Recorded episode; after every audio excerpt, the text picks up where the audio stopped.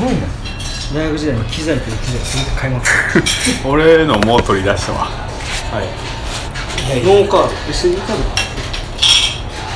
思う。もん思う。SD カード。SD カードないよな。あ。思う。やってもうた。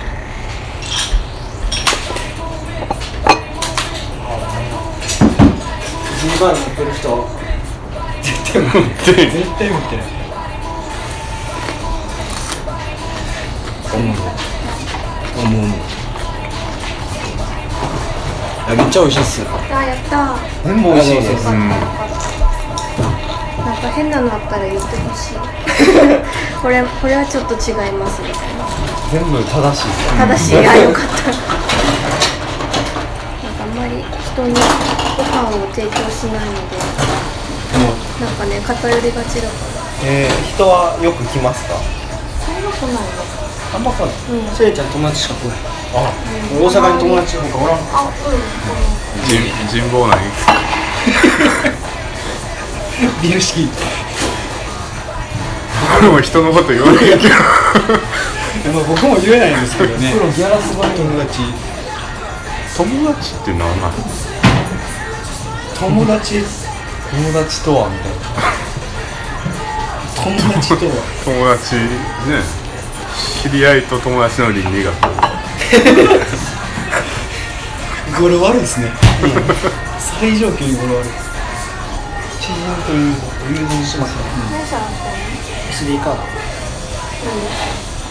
何でも。恥ずかしい話をできませ んからいや次からいやラジオするのせや自己紹介します？久しぶりにたまにはなんかさ俺レディオーライずっと聞いてて。藤本さん。藤本さん。誰ですか藤本さん？あれへあえっとリスや。のんびり。藤本聡って編集者。あの、えっと、ラジオを聞いてのラジオ。あのポッドキャストやってんねや。あそれ石役も聞いてんねんけど。石川君も聞いてるそううそう。あれ以外にやってるんですね。いやまあレディオーライとリスラジオとなんかのんびりズムとかめっちゃやってるやん。なんかのんびりズムって聞いたことある。のんびりズムねなんもないが言いましたけどあのオープニングの曲めっちゃ腹立つから。オープニングの曲とか入れへんの？あいいっすね。え誰か作ってくれる人おる？毎回宗師があのあれや何やったっけ？あのビートボックス？あれ歌おうえっ、とレッチリの。えなんやろ？めちゃ By the。By the Way？を毎回歌う毎回歌うんですか？毎回歌う毎回 By the Way を歌うんです ところであのあここかあの感情向こ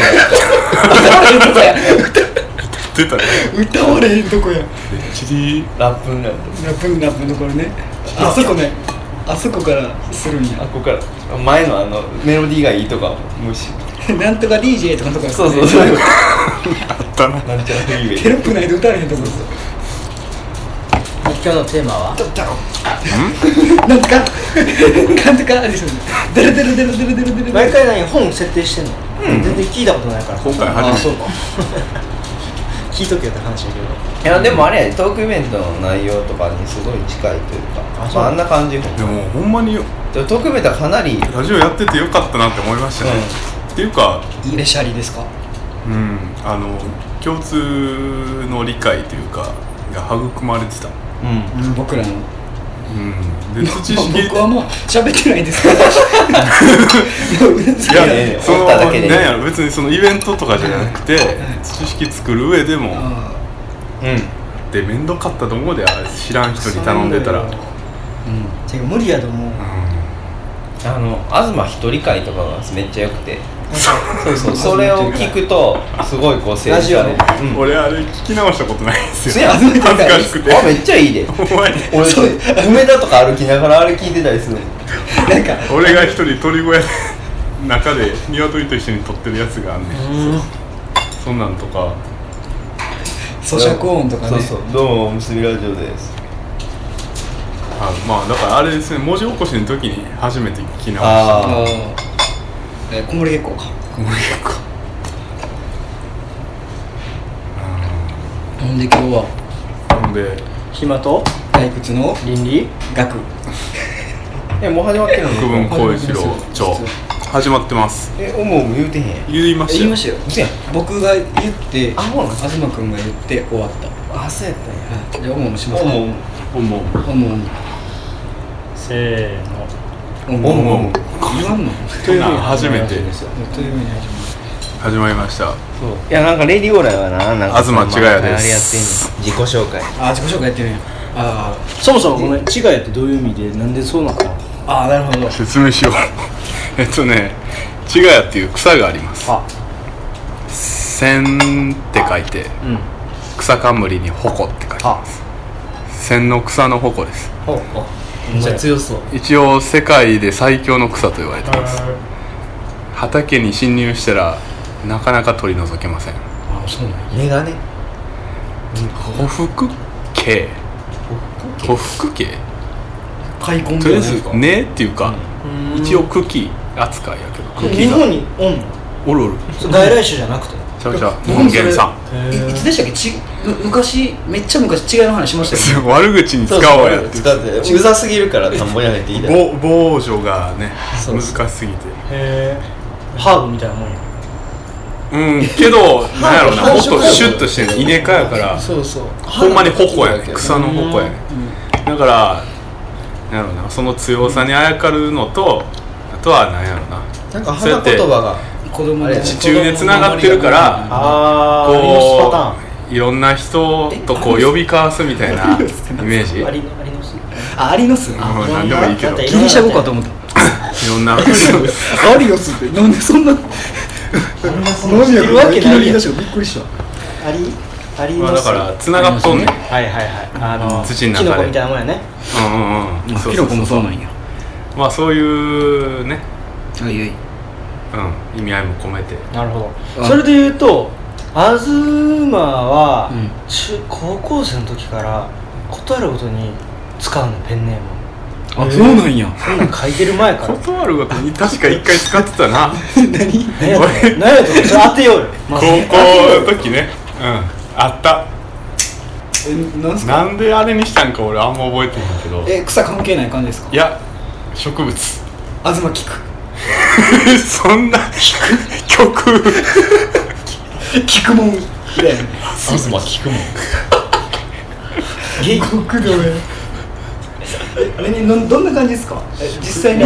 公文木って言うんやけど公文木。木やな。梅の別称。木ってあれですか？下木の木ですか？木で木。ですか？公文木。原木の木やな、う文木っていうそうペンネーム。あのスッキーに 公文木。文。ああなるほどねに木うんうんうんお東梅の別東称なんや。そう。東公文って言ってたから。いや公文木やっ公文もそうやったっけ？公文木嘘やん。俺 公文やったと思う。それで訓読みで義文って読めるから。たああじゃあ吉文さんや。ったでその時は東の漢字もはい。あの吾妻にしてた。ああがつあー。の吉文。ややこしいいや吾妻義文やった今回は名字いじってへんけど。うん。あ公文木から取ったって言ってたうんそうそうそうそう。あほんで吉文。せやせやせや。吾妻公えー。公文東公文。なんで公文で梅の別称なの？知らん。なんで俺に好まれるからかな？でもあれですよ。桜の前って梅ですよ梅ね。梅当時なんか梅が好きやったから。いや単純に本をよく読んでたからそれにしたのかなと思って。俺初めて梅の別称って知ったのあいや別に本読んでなかった本好きやから。なんて？何の作りもせんかったけど。実際には本読んでなかったと思うしなそんなに。あそうなんですか？スローガンみたいな感じだったんじゃう？あ公文が。文好きになれたらいいなっていう。願い入ってたんですか？えそのペンネームで何をしてたんですか？あの違う単純にスカイプ名をそれにしてただけ なんかで使何をいたかっ発信してたんやろな俺との連絡のカナダカナダからカナダの時やってカナダの時あそうえそうなんだあ体の時なんかあれやろなもう違う人間になりたかったよ疲れててなんか送られてくる写真とかがギターをぶっ壊した写真とか送られてくるのいきなり。そんな送ったから 覚えてないよ俺俺のギターファミリーのギターちゃうん。多分自分のやと思うあ自分のギターあギター持ってたんですか？持って行ってたんですか？冷蔵庫にあった冷蔵庫に詰めたの。買って壊したの。買って壊したんや。いやうん壊したかな。いや相当荒れてて。あ荒れてた。大変やった。そうかなだって。荒れてたというか別に誰かに危害加えるわけじゃないけどあれだと。暴れました。怒ってた。心の中でずっと怒ってた。怒ってたかななんやろでもあれですよね。生前変化でいうと人間から人間やから。別に変化できへんみたいなね。うん。でなんか、なんやろな。もう1年ぐらい経ってもういよいよ精神的にやばいと。日本帰らなやばいってなってた頃ぐらいに、俺ミクシーになんか投稿した気がすんねんけど。いやそれ正味あの頃のそれだけ覚えてる俺。その頃の文章が一番面白かってあの要は今みたいにちゃんとした文章になってなくてめっちゃなんかこうやばなんかもうやたただのエモーションもあ。俺確かにな一つだけ覚えてんのは俺は今檻の中にいる気がするみたいな。外は見えてんのに外行かれへんみたいな。鳥かご系。私は鳥かごでやる系。そんなん書いた気がす。るその時の文章けいや結構一回じゃないよ何回もあったでしうん。ょでその文章がめちゃくちゃ面白くて、ん。あ面白いなって思まあって、そうだねでせっかく読んでたのに、て消しようってんこいつ全部で分かる。ですよね。どうすんの怒ったって言ったわ。なんか紬スモジっていうスピリッツ。日本酒っぽいスピリッツ。マピリッツコ40度あるから。集中して宗師をどうするつもりやねいやでも確か、うん、俺怒られた記憶があるわ。俺はそのなんで消すんやっていう。でもあんなもんいいつでも書けるわっていう返信したいやいや気がする絶対無理無理。そんなん無理無理。あのその頃にしか書かれへん文章。あるな。なんでしょうね。けどあれやで。俺らが高1の時にやってたあれ何？なんていう交換ノートみたいなそういう話はやめよう 俺は何やねんお前。人が誰でやっと人がやってることに対してはこういっぱい言うけど俺が関わった瞬間それは言うのやめてほしい。なんでやねん。俺は何の欲しいんや俺は自分あのな。4人で交換ノートやったんですそれ図書室にな、ノート一冊こう本の間に隠してて。それをな。飲まれたらはずいやん。いや絶対バレへんようなとこに。してえ。思ったらキモい 気持ち悪いけどいや大丈夫です。楽しい。その図書館に図書室があってそこにノートを差し込みで 俺はそれで言うとなそれは乗り気じゃない。当たり前やけどそんな気持ち悪いこと俺は好きじゃない。ただそれでそれもでも発案者っていうか発案者の東で、で東はそれ何に、何を見ていやほんまに恥ずかしいであんなもんあれ終わってるで、うん。あのほんでほんで。恥ずかしいやつのうん。原案は「オレンジデイズ」っていう。映画俺見てへんから。オレンジデイズって何やったっけ？ドラマちょっと待って今度そう。会いに行ってらっしゃるやつですよね。あね会いに行ってらっしゃるやつ。交換日記みたいなのしてたしててんな。それを。基本的には東ともう一人鈴木空っていう宇宙って書いて空ってやつがいるんだけど男の子ですか？男の子。大体そいつと東しか書いてなかった あの多分今も実家のどっかにある。ああれはだからほんま俺の2回とか覚えてへんからほんまに嫌や。なんかお前はな絵描いたりしてた。あそうやな。そうだけどそういう気がする。あれはちょっと世には出さね俺と東と鈴木空とあと藤原杏奈っていう女の子女のその4人でバンドえしてまあ女の子バンがドしてたんですか？ボーカル誰？た藤原杏奈 あ女の子やったんや。お前何してん？の女の子やったんや。僕ねベースか。嘘。初耳やん間宮君何してたんですギタ君でそのもう一人の子が空君ドラム。空君がドラム。ーやってんけど鈴木空が初めボーカルやりたいって言い出して、で4人でな何かやろうってとりあえず何もやる前から集まりだしてただ鈴木空の,、の歌を聴いた時にこれはダメだってなって あまりにも下手くそあまりにも声量がない。高校やあまりにもダメだってなって空を外しかわいそうなことしたな。あ話なことしたな。ほんでそしたらおもろいなあいつあのねラジオに投稿したりしてんの、そのラジオに投稿して、そのアーティスト誰やったっけな。えそんなんしてたしてたよそういうアーティストのラジオ番組にその今自分は高校生でバンドをしているんですけれども僕はボーカルから外されてしまいました。みたいな投稿したら なんでお前はそれを知ってんの？空から聞いたんですあそうなんや。だから言ってきたよ。メール送ってきたよ俺ら全員に。で 俺それで投稿したらそれにあのラジオでそれを読んでもらってでそのアドバイスとしてその君がやりたいんだったらやるべきででそれを今は下手くそでもバンドってその上手い下手だけじゃないし、はい。一緒にやっていく中で、はい。きっといいものができるはずだから頑張って続けてみたらどうだみたいなことを言ってもらったらその文面を俺たちに送ってきたんやけどお前別にそんな 言うって別にじゃあお前らお前のその鈴木空のカリスマ性に惹かれてやってるわけじゃなくて単純にボーカルやりたいって自信満々に言ったから、誘ってみてでもカラオケ行ったらあまりにも下手くそやったからこんなん無理やって言ったぐらいやのになんかそれですごい怒られてるっていうかなんかお前らが間違ってるみたいなこと言ってきたからだかな。まあ知らんがな。空の空のことはやめてみよ嫌いじゃないし好きやから、まあでも分からん。謎。え下手したら死んでる。死んでへんよ。介護施設で料理作ってるよ だいぶ前の話やまあええやん。そんなうん話は俺らの昔話はええねん過去はかんだよラジオ話を今ね、ネットラジオで流される。はい。オムオム。はい始まりました。エピローグ。プロローグ。プロローグ。プロローグ。ほんで今日は今と退屈の倫理学。倫理学が課題図書でしたね。初の課題図書うん。なんかそのきっかけはその今日はもう体調不良で来てないんですけど石役君あがいつが言い出したのに。まあね。まあね体調ばっかり。しゃあない。うん。しゃあない。そんなに長野で暑さにやられたんかな。長野ちょっと暑かったです。まあでも疲れたんかな。もう結構あの一日中動き回ってたので。あー。大事に石役大事に石役がでもなんか体調不良ってあんまイメージがないんですよね。いやよく体調不良やで。いやそうなんですけどなんやろ。もう半分この世におらんみたいな感じ。そうなんか。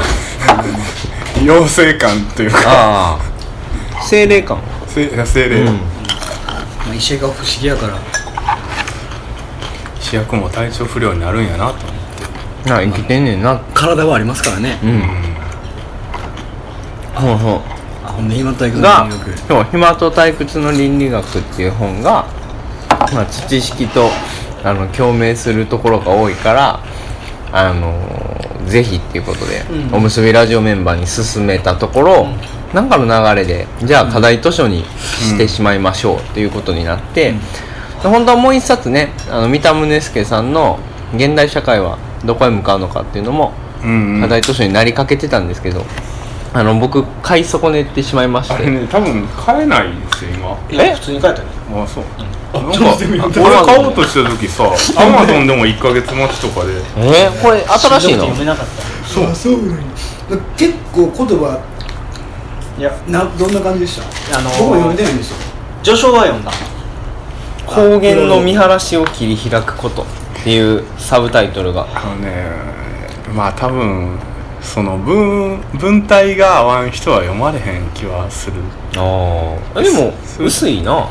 もう多分確かに。こなんだよもう書くことないというかこれ以上何を書くねんって感じがある。うえ気流の鳴る音読めたら全然。あ読めると思います。けどまあうん。まあ僕これは読みますね。うん。うんこれ読みたいとは思ってるんですがそう。が今回はひまりになりましたと。はい。うん暇と退屈の倫理学。えっと石役と僕はすでに読んでて間宮も読んでた。はい。あれ何年前でしょ 2, 2年前か1年前ぐらいの時に間宮君めっちゃ言ってましたよね。そうそうモープ賞あげてましたよね。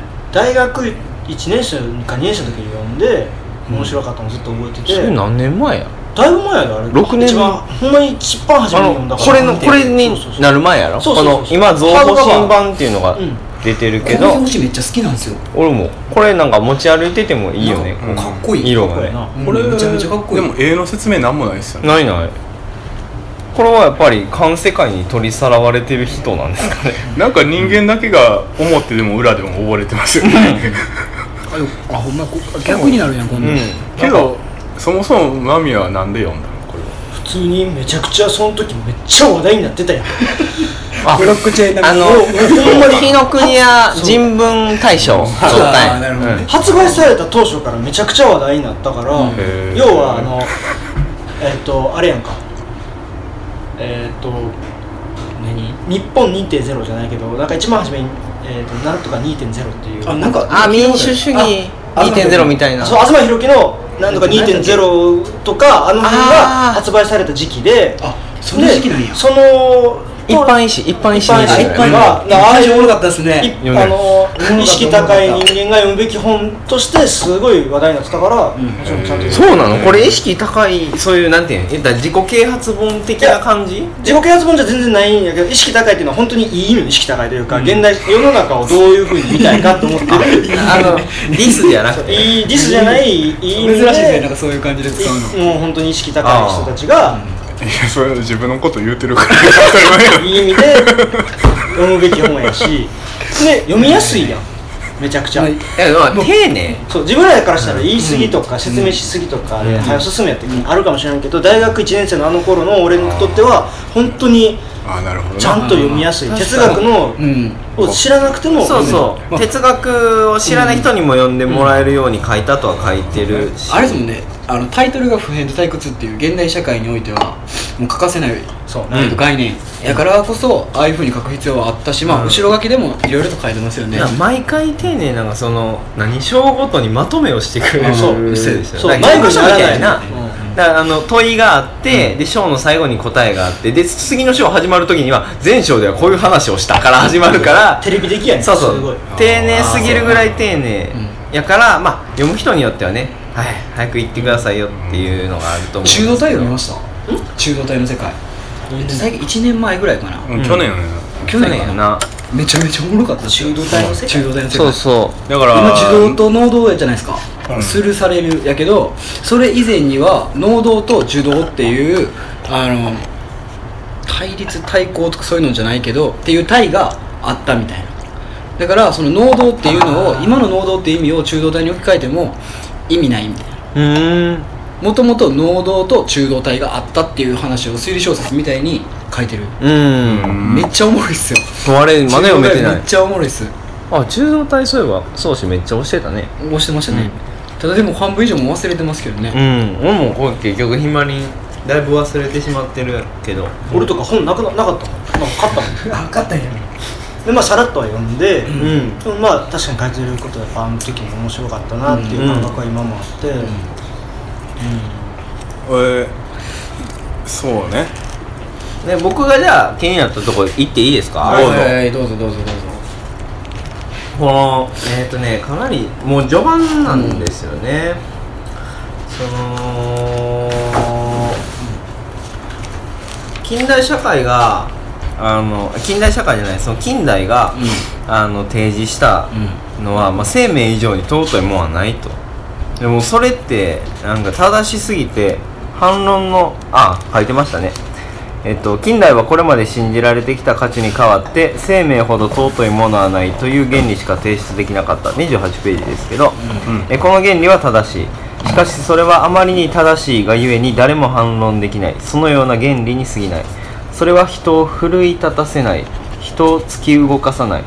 そのため国家や民族といった伝統的な価値への回帰が魅力を持つようになってしまう。まあ最後の一文はいいとしてこのなんか僕このね生命ほど尊いものはないっていうのがただの原理に過ぎずでそれが人を鼓舞しないっていうところに引っかかって土式はどっちかって言ったらその生命、生存することほど尊いものはないっていうのを生活において実践している、でもそれによって僕らは鼓舞される人が必ずいるし、僕らもそうであるからこの本を作ったうん。だからその国分さんのなんやろなこれは原理に過ぎないっていうこの見方が非常にあのすでになんていうのもう飼いならされてるやつの見方じゃないかっていううん。ふうに思ってな土式っていうものが言ったらそのなんやろな。実現する？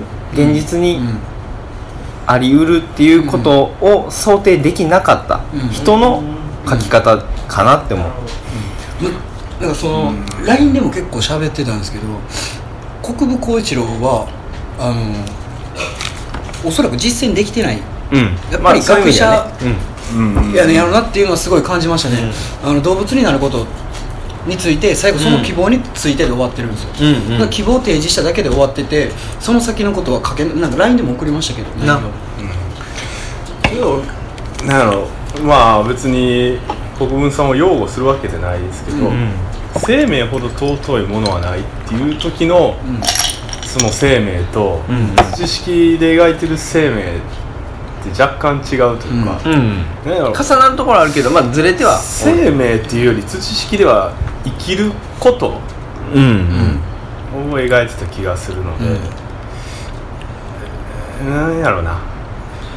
生命ほど尊いものはないって言われたら、うん。確かに別にあそうみたいうん。な感じになるのは分かるでもな知識で提示されてることもその石役がトークイベントで言ってたみたいに正しすぎる。反論できないって言ってたけどもそれがあの人を奮い立たせないかと言ったらそんなことはないわけやな。その生き様っていうのがあのそうやって見られるような形になっている、でそうやってそのように生きている人がいる。このようなあり方があり得るっていう話をしてたと思うけど、そうですね、ん。現に生き方見本市に呼ばれましたから。ね。ね。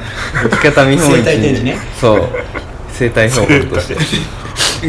それで言うんやったらあの生きるっていう言葉を使うだけでは本来であれば別に生きることについての本でよかったんですよ、でも従前に生きるって言わなければいけなかった。はいはい。うん。うんそうやな。そこその話した気がするな。生きることを生きるみたいに言わなあかんみたいなそうやな。つながると思うけど、あのーいやだから生き方見本市に俺を読んでお前ら知らんぞっていう気持ちはある、他の生き方とかね。そうだからその時点でやっぱり、なんていうのなその他の人が、言ったら生命ほど尊いものっていうのは、あもう生命は尊い前提。だ,、だからそれ以外のあのこ個性における尊いものの提示にライフスタイルみんなそうそう、はい。ライフスタイルみんな不信する中でやっぱりその生命そのもの、えー、と生きることそのものっていうことを生き直してる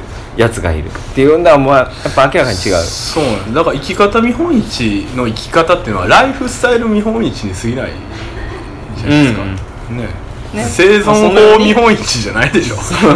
そのようにまあ推測されるかなと、そう。でまあそれを思ったのであじゃあ知識はこの点においては、まあ、暇と退屈の倫理学の言った一つの答えを担うかもしれないっていう予感がもう序盤に僕はありました。っていう話ですね。だからまあそういう意味で、まあ、石役も同じところにあそこそうですねって長野で言ってたんだけど、うん、ここは僕は大事かなと思いました。この本ではなるほど。うん。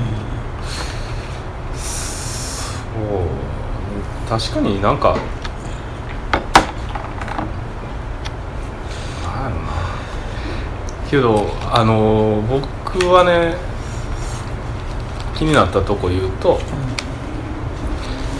えーっとあのひ暇と退屈が生まれてきたそのなんていうの？発生。ああ定住のところ？そう、うん。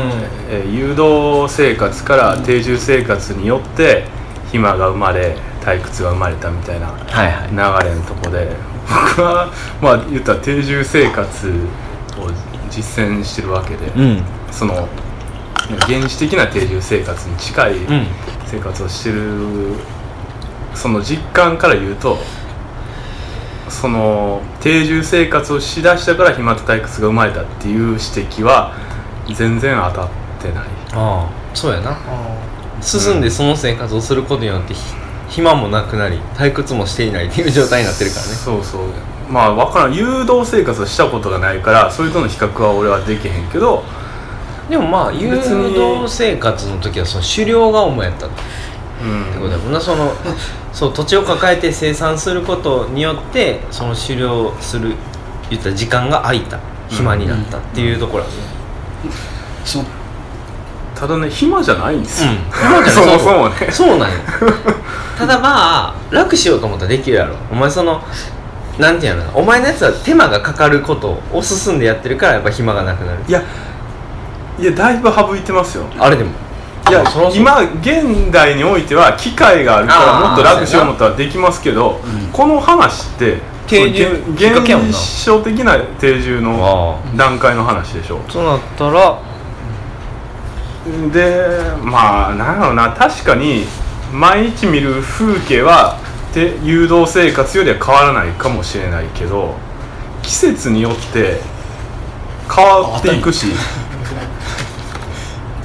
いや僕それでちょっと疑問に思うのは、うん。あの定住と,、えっと遊牧。誘導。誘導のスタイルって完全に分けれるものではないですよね、まあまあまあ、うん。誘導しながら狩りもしてたやろうしあのそこにあの畑やってたから汚れっていう概念生まれてくるとは思うんですけど、うんうん。あの初めから真っ二つに分かれるってことは絶対ないと思うんですよ。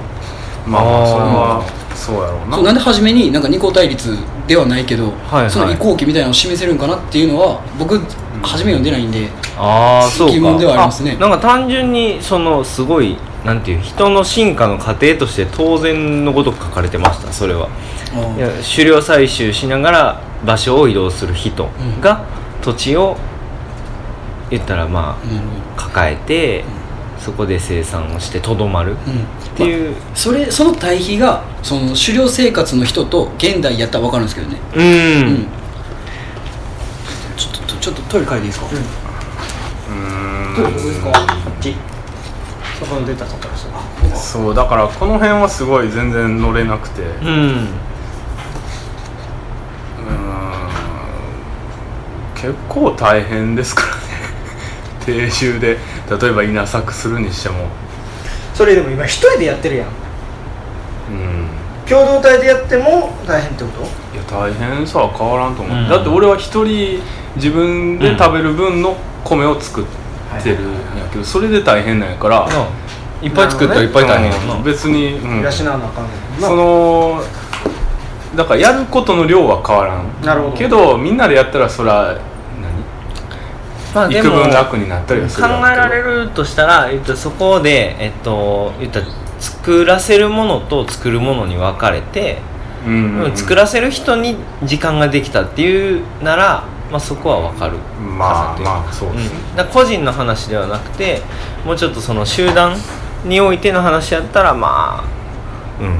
ありえるかなそうね、だからあとその99ページにその誘導生活との対比として定住生活において人は余裕を持つって書かれてるんですけどあ余裕なんてあるかいボケって思う。せやな。夕日を眺めて物思いにふけり調理の仕方も工夫し食事の後には感謝のお祈りもする。こんなんね米作ってたらもう 疲れてヘトヘトで 調理の工夫なんかしられないってなるんですよね。でももしかしたら今東はまだ米作りを始めて1年2年目やんうん。その経験の浅さやろな。今。まあ、ありえる。これが5年後10年後さらに言えばもうおじいちゃんおばあちゃんがの頃がもう作ってて安定してて毎年米を作れるっていう風な精神的余裕。お前はもう今一つ一つのことに多分驚きと発見。まあ今後も多分生まれると思うけれどもそれはだって自分でさ一からやって耕してるからこそもうそんなん要はぼんやりしてる暇もない。一個一個の発見が面白い。っていう精神状態やからこそそんな退屈だなせえへんわって出てるかもしれんけどこれが何世代も続いたらその世代の後の子供たちは退屈してくる可能性もあるよね。うん。っていうまあところで言ってるんやと思う。あ個人の話はしてないもんこの人。うん。まあまあまあ。ーやっぱある程度あのね動作ね僕もちょっとやったんですけど、んあれ完全に大変ですよ。でも 完全に大変。あのこれえっと苗の話苗の話であのほなみちゃんのことをえっと彼彼女って呼ぶか、あの彼女たちって呼ぶかで結構論争になったじゃないですか、はい。あれって彼女たちでしかないんですよ。うん。だっていっぱいあるもん、それを一本一本穴掘って穴こ穴っていうかなんかこうカチャカチャってやって、鎌でねカシャカシャカシャってやってな植えて土かぶせてゴーみたいな。で次また間隔かけてカシャカシャカシャってポンって置くみたいな。あれですよ。あれ彼女ではないっすね。ああ。あれ彼女たちです。ああ相対としての彼女じゃなくて、彼女たちをあの育ててるからあれ秋とか以前にそういう感じ生まれないですよね、うん。まあまあまあ、まあ、動作に飽きるっていうののはあるかもしれないですけど、うんもう大変。まあ大変は大考変。で間宮が言ったのは精神的な。間宮君ちょっと上脱いでいいですか？いいよズボン脱いじゃった。あ暑いから。暑いね。そう精神的なえっ、と何？慣れというか。慣れ。うん。あれ精神的じゃなくてさらに言うと要はその米が作られることがあん当たり前。習慣化にって話ですよね生まれて生まれて話でいうところのその個人っていうよりかもう何代も続いた後の子供たちにとってはその当たり前やんこれっていう、うん。うん。なんかまあ毎年米ができてるの当たり前やし。当たり前にしんどいしな。うん。当たり前にしでその中で米を作って生まれてきたらできても一日の農作業終わっても多分生まれた頃からその作業やってるから一、うん。日の作業って多分そんなに今ほど苦じゃない